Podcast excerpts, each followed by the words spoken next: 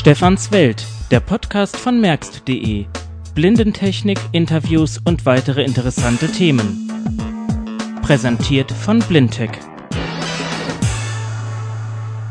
Es ist 8 Uhr 17. Und da beginnt er, der dritte Podcast von merkst.de.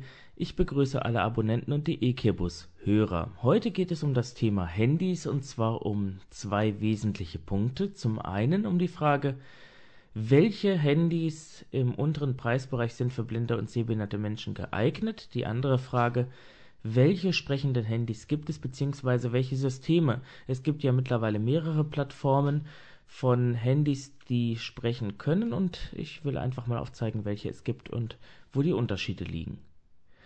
Beginnen möchte ich allerdings mit den günstigen Handys. Ich hatte in der Vergangenheit drei getestet, wobei ein Modell aufgrund seiner Beschaffenheit schon mal eigentlich fast rausgefallen ist, und zwar das Sagem Mai 100X. Das Sagem ist zwar ein formschönes Handy, schön klein, schön kompakt, wiegt nur 73 Gramm, hat auch ein gut beleuchtetes Display, aber es gibt keine wirklichen Bestätigungstöne aus und somit ist es für Blinde schon mal nicht geeignet. Die Menüschrift ist sehr klein, weshalb auch Sehbehinderte ihre Probleme damit haben könnten. Deshalb hatte ich dieses Handy auch ganz schnell wieder beiseite gelegt Übrig geblieben sind zwei, das Nokia 1600, das haben wir ja vorhin gehört mit der sprechenden Uhr, und das Motorola Motophone F3, welches über ein sehr einfach strukturiertes sprechendes Menü verfügt. Man mag sich die Frage stellen, wieso eigentlich die Industrie solche Handys in der heutigen Zeit noch baut. Die Antwort ist recht einfach: Es gibt Entwicklungsländer und neue Märkte, wo diese Handys sehr gut verkauft werden, weil hier der Anspruch auf Robustheit größer ist als auf Funktionsvielfalt Dafür ist zum Beispiel auch das Motorola F3 entwickelt worden. Dieses Handy ist sehr, sehr flach, dafür etwas länger und breiter, aber sehr robust, denn es ist im Vergleich zu vielen anderen, die über eine Tastaturmatte verfügen, nur eigentlich mit einer Folie versehen. Das heißt, das Handy besteht eigentlich aus einer Unterschale aus Kunststoff, die eben sehr flach ist. Das ganze Handy ist nur 9 mm dick. Oben gibt es keine sozusagen Gehäuseoberseite, dort ist einfach nur eine Folie aufgeklebt, die mit Tastenabgrenzungen versehen ist, die einfach nur aufgebracht sind. Ich glaube, das ist Silikon oder sowas. Jedenfalls wie eine Markierung, ähm, dass man die Tasten gut voneinander unterscheiden kann. Ansonsten ist das Handy alles nur aus einem Guss. Denn die neuen Märkte verlangen auch, dass die Handys etwas robust sind gegen Umwelteinflüsse, sprich Staub. Das ist dort wichtiger als Kameras etc. Auch der Preis spielt eine Rolle, so dass diese Handys sich kostenmäßig zwischen 40 und 80 Euro je nach Ausstattungsvariante begnügen. Das Nokia 1600 ist eigentlich das ausgereifteste dieser Mobiltelefone, die hier vorliegen. Es verfügt über ein vernünftiges Gehäuse, über ausgereifte Spiele, über nicht nur Polyphone, sondern auch MP3-artige Klingeltöne, also kurzum richtig gut ausgestattet und das zu kleinem Preis, auch wenn eben eine Kamera und MMS und Internet und so weiter vermissen lässt Während man vor noch einigen Jahren für ein Nokia 8210 horrende Summen bezahlt hat, damit man ein kleines Handy hat, hat man mit all den getesteten Kandidaten schon kleine Handys im günstigen Format. Wenn man das mal überlegt, das Nokia 8210 seinerzeit wog 78 Gramm, das Nokia 1600 mit etwas mehr Abmessungen kommt bei fast gleicher Ausstattung auf etwa 80 Gramm. Das Motorola F3 ist mit 69 Gramm übrigens das leichteste der Handys Anzumerken bleibt noch, dass das Nokia 1600 auch über kleinere Schwestermodelle verfügt, die auf das Farbdisplay verzichten und etwas sogar noch robuster verarbeitet sind. Das sind die Modelle 1110, 1110i und 1112, die sich eigentlich nur in der Displaybeschaffenheit unterscheiden. Diese liegen auch noch preislich etwas darunter, verfügen aber über nahezu die gleiche Ausstattung.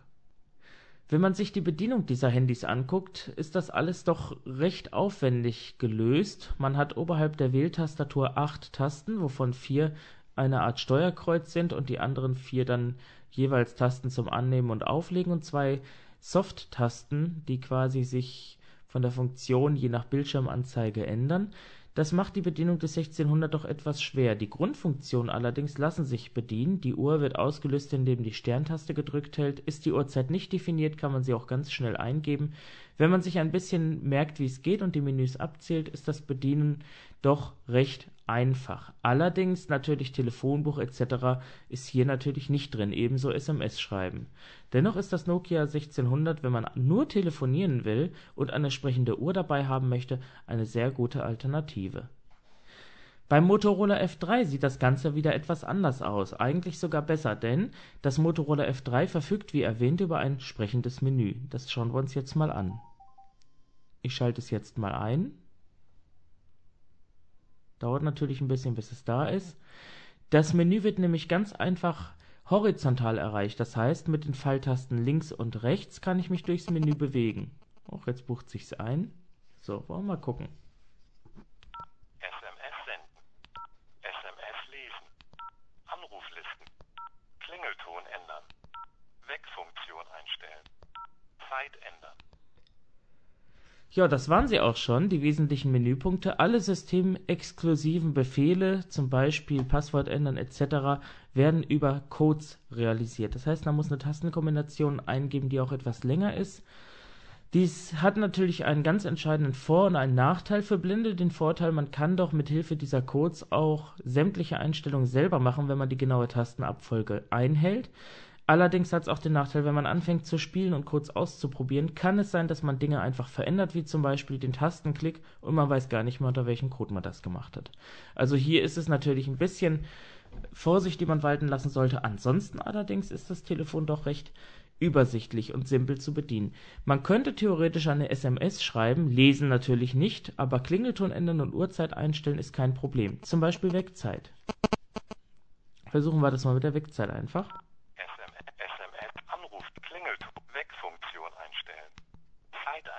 Ich drücke Pfeil nach oben und bin jetzt im Menü. Jetzt könnte ich ja eingeben 8.30 Uhr, sagen wir mal.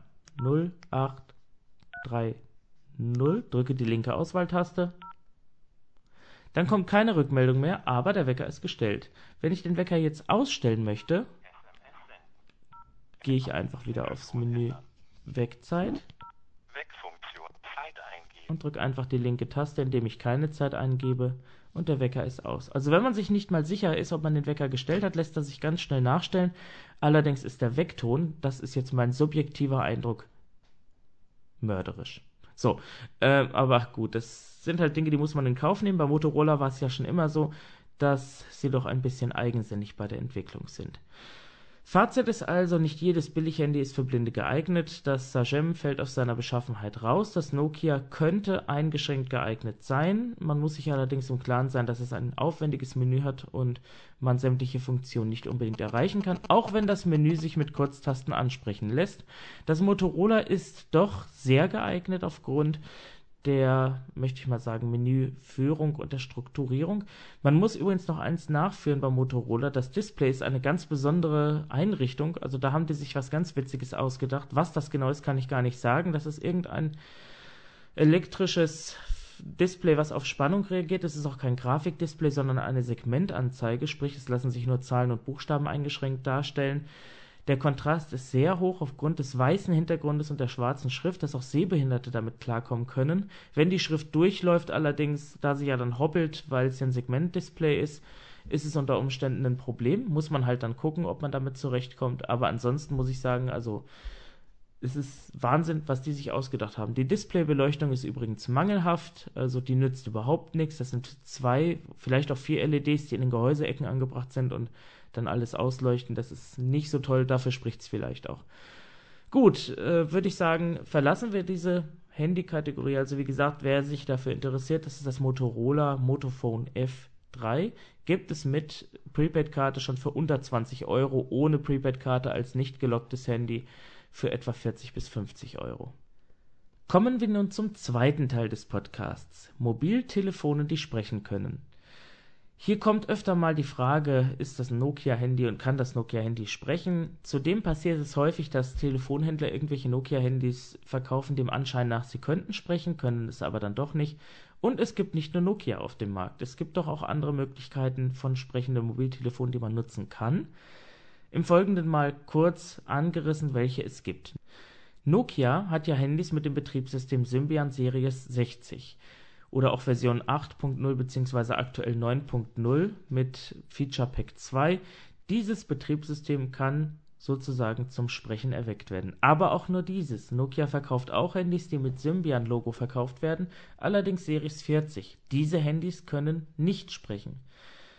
Die sprechenden Handys kann man eigentlich ganz einfach erkennen. Es gibt von Nokia bestimmte Serien, zum Beispiel die Nokia E-Serie oder die N-Serie, die alle über vollwertige Symbian-Handys verfügen. Das heißt, jedes Handy der N- und E-Serie lässt sich zum Sprechen bringen. Des Weiteren gibt es auch eine, sag ich mal, Einsteigerserie, zum Beispiel jetzt aktuell das Nokia 6120 Classic. Das ist ein Handy, was eine normale Nokia-Nummer hat, sogar eine, die schon mal vorkam, deswegen ja Classic aber es ist nicht N- oder E-Serie, kann jedoch auch zum Sprechen gebracht werden.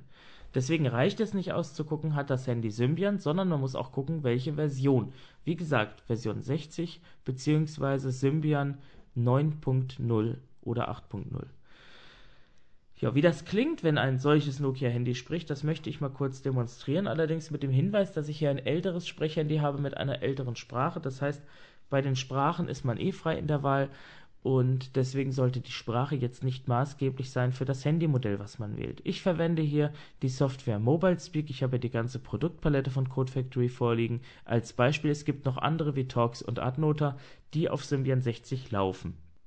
Im Folgenden geht es auch jetzt gar nicht darum zu zeigen, was die Software alles wie kann oder welche Software besser ist, das spielt jetzt keine Rolle. Es geht eigentlich nur mal darum, beispielhaft zu demonstrieren, was die einzelnen Handyplattformen können, was zum Beispiel Symbian kann, was Windows Mobile kann, wo wir gleich noch hinkommen Symbian ist ein Betriebssystem, was von Nokia entwickelt wurde. Das bedeutet, dass Symbian natürlich auch auf Handys ausgelegt ist. Das ist der riesige Vorteil, denn die Menüs sind alle handyähnlich, lassen sich aber auch anpassen. Bei Symbian lässt sich eigentlich alles einstellen, zum Beispiel die Darstellung, das Installieren von Programmen etc. etc. Symbian ist kein Multitasking-Betriebssystem in dem Sinne, es kann nur eine Anwendung ausgeführt werden im Vordergrund, wenn zwei Anwendungen geladen werden, verschwinden die anderen im Hintergrund, über einen sogenannten Task Manager wie beim Windows-System auch, kann man dann zur entsprechenden Anwendung hinwechseln. Wenn ich bei einem Symbian-Handy ins Menü gehe, stellt sich das eigentlich genauso dar wie bei einem normalen Handy. Das heißt, man kann, wenn man es nicht genau weiß, ein Handy von einem Symbian-Telefon eigentlich nur im Layout unterscheiden. An sich ist es ansonsten wirklich sehr handyähnlich, nur dass ich die Menüs eben meinen Vorstellungen entsprechend anpassen kann. Schauen wir uns das mal an. Kontakte, Protokoll für die Anruflisten, Kamera natürlich. Das heißt, ich habe eigentlich hier das gleiche vorliegen wie bei einem normalen Handy. Ich kann natürlich auf die Weise ganz einfach eine SMS zum Beispiel erstellen. Ich gehe ins Menü Mitteilungen, Neue Mitteilung. Ja, Eingang, nee, neue Mitteilung. Verfassung, Kurzmitteilung, okay. Das ist eigentlich fast wie bei, ich sag mal, normalen Nokia-Handys, die eben nicht über Symbian verfügen, von der Art und Weise her, wie das Ganze funktioniert. Deswegen ja, das System kommt von Nokia und dementsprechend sind auch die Menüs ganz entsprechend angepasst. Jetzt bin ich gleich ins Textfeld gegangen. Das Eingeben der Nummer spare ich mir mal und gebe jetzt einfach mal ein Hallo.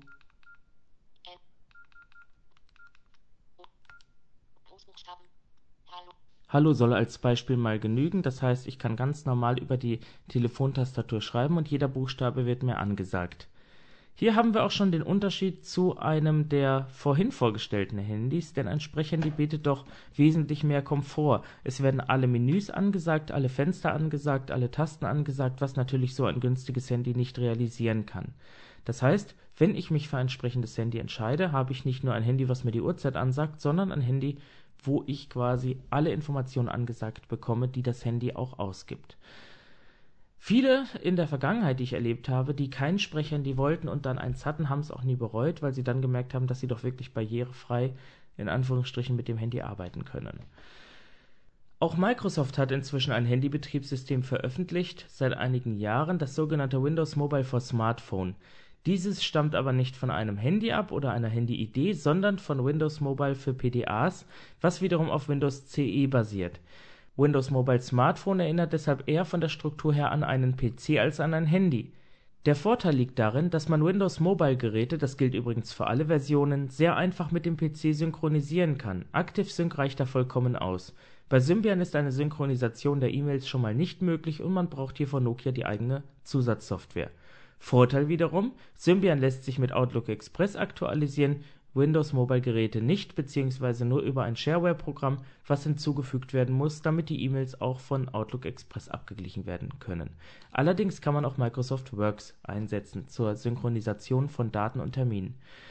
Nun gut, ähm, wollen wir doch mal uns das Meteor anschauen. Das HTC Meteor ist ein aktuelles Mobiltelefon, sehr schlank und elegant und noch sehr robust von der Firma HTC. HTC ist der weltgrößte Hersteller für Windows Mobile Geräte, eben auch für die Smartphones und liefert an T-Mobile und Vodafone und O2 und an alle anderen die Windows Mobile Geräte aus. Das Meteor ist ein Gerät, was HTC unter eigener Flagge herstellt, wie auch mehr Telefone, denn sie wollen verstärkt auch an den Endkunden herantreten.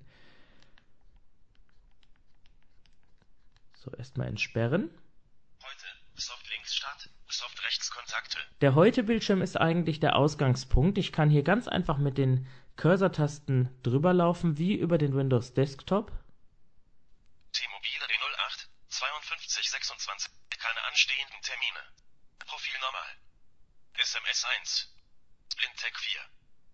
Mobile Speak Smartphone gestartet. Das war jetzt das Mobile Speak Smartphone Symbol, das befindet sich an der unteren Position. Das Startmenü klappt von unten auf. Ich drücke die linke Soft-Taste. Startfenster, Liste, ein mobiles Speak Smartphone, Soft, 2 Internet Explorer, 3 Aufgaben, 4 Windows Media, 5 Kalender, 6 Messaging, 7 Kontakte, 8 Active Sie. Ja, es sind jetzt mal einige Punkte. Man erkennt den Media Player und den Internet Explorer, die natürlich auch gleichnamig heißen, wobei der Internet Explorer hier auch für Webseiten prädestiniert ist. Die Funktionalität des Startmenüs verteilt sich über mehrere Ebenen, das heißt, man hätte jetzt noch eine ganze Menge weiterlaufen können und das ist eben auch das, was es vielleicht etwas erschwert.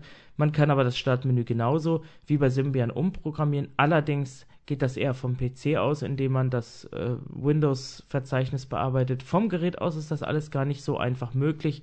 Das heißt, wenn man ein Windows Mobile Gerät hat, braucht man schon ein bisschen tiefgreifendere Kenntnisse. Der Vorteil ist aber, man kann halt auch vieles vom PC aus tun. Es gibt auch eine Windows Registry, hier gibt es auch Editoren für, wo man beispielsweise Dateiverknüpfungen aufheben kann oder andere Einstellungen verändern kann. Aber das ist eben wie beim PC, da braucht man schon Leute, die einem da helfen, wenn man es nicht selber kann. Das ist bei Symbian doch deutlich anwenderfreundlicher, da hier diese Punkte wie zum Beispiel die Anordnung der Menüs direkt im Menü zu finden sind.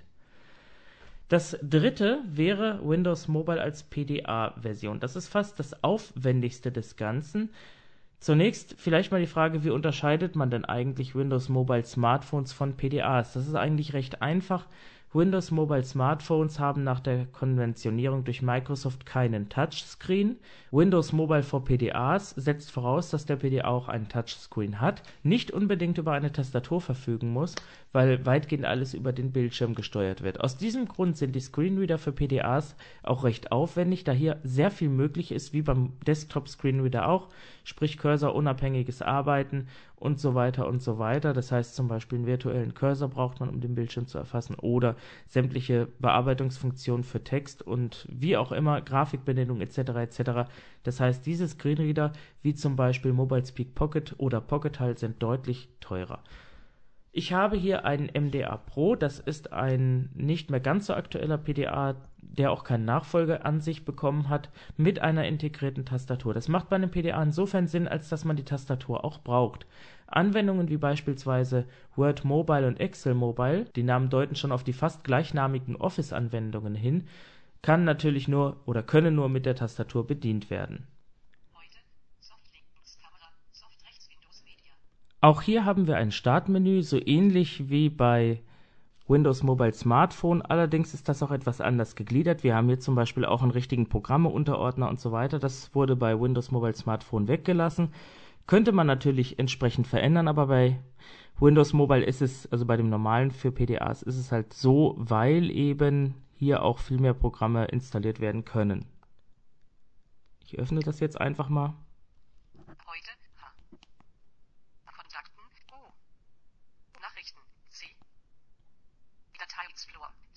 Datei Explorer ist sowas ähnliches wie der Windows Explorer.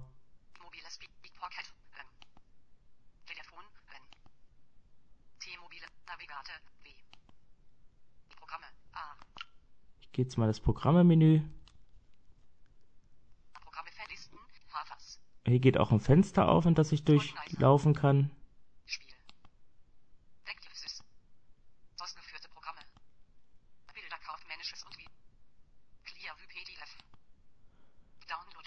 Das sind halt die ganzen installierten Programme. Also man merkt schon, das ist halt recht aufwendig. Auch der Heute-Bildschirm. Wenn ich hier mal drüber laufe.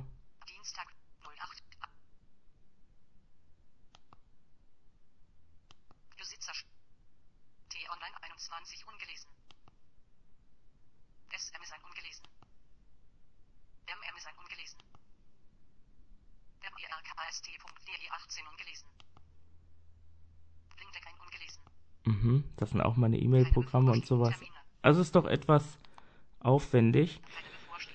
Man muss allerdings, das gilt sowohl jetzt mal bezogen auf Mobile Speak Pocket und Smartphone, nicht immer den Heute-Bildschirm durchlaufen. Man kann das auch über eine einfache Taste machen. Eines M ist 100% T-Mobile D. Batteriestand ist 78. Letzter Anruf von Schottmann, Tina. Tasks 2 überfällig, 2 aktiv. Das sind jetzt sozusagen die Aufgaben und Termine, die noch bevorstehen und so weiter und so weiter. Also mal im Vergleich. Ja, im Vergleich zum Windows Mobile Smartphone ist es so, dass die PDAs doch noch deutlich aufwendiger und komplizierter sind, eben auch teurer. Zusammenfassend vielleicht noch ein paar äh, Anmerkungen, denn vielleicht war die Sprache dem einen oder anderen zu schnell. Ich habe diese jetzt auch nicht bewusst verändert, weil ich auf merx.de selber ja auch noch ausführlichere Testberichte etc. zu diesen einzelnen Systemen habe, insbesondere Windows Mobile. Wenn das interessiert, kann das im Hilfsmittelbereich finden. Die Unterschiede nochmal zusammengefasst. Wer braucht welches Handy, Windows Mobile oder Symbian? Wer viel telefoniert und ein einfaches Telefon benötigt, was er bedienen kann, sollte vielleicht zu Symbian greifen.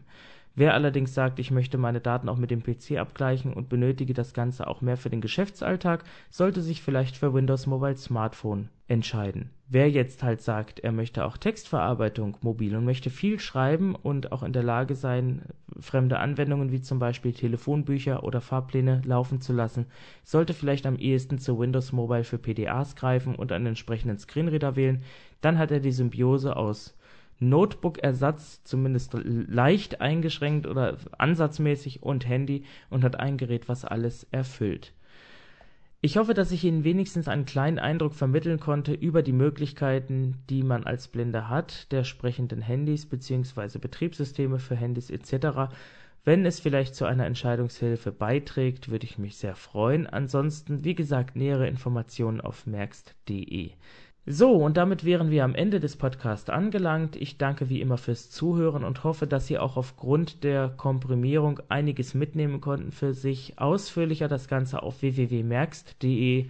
Weiterhin bleibt noch anzumerken, die Sprachausgaben, die gehört wurden, waren nur Beispiele und auch nicht sonderlich an diesen Podcast angepasst. Das heißt, jedes äh, Sprachausgabesystem für Handys, egal für welche Plattform, bietet mehrere Auswahlmöglichkeiten, dass man hier jetzt nicht sagen sollte, okay, die Sprache hat mir nicht gefallen, deswegen wähle ich die ganze Plattform nicht.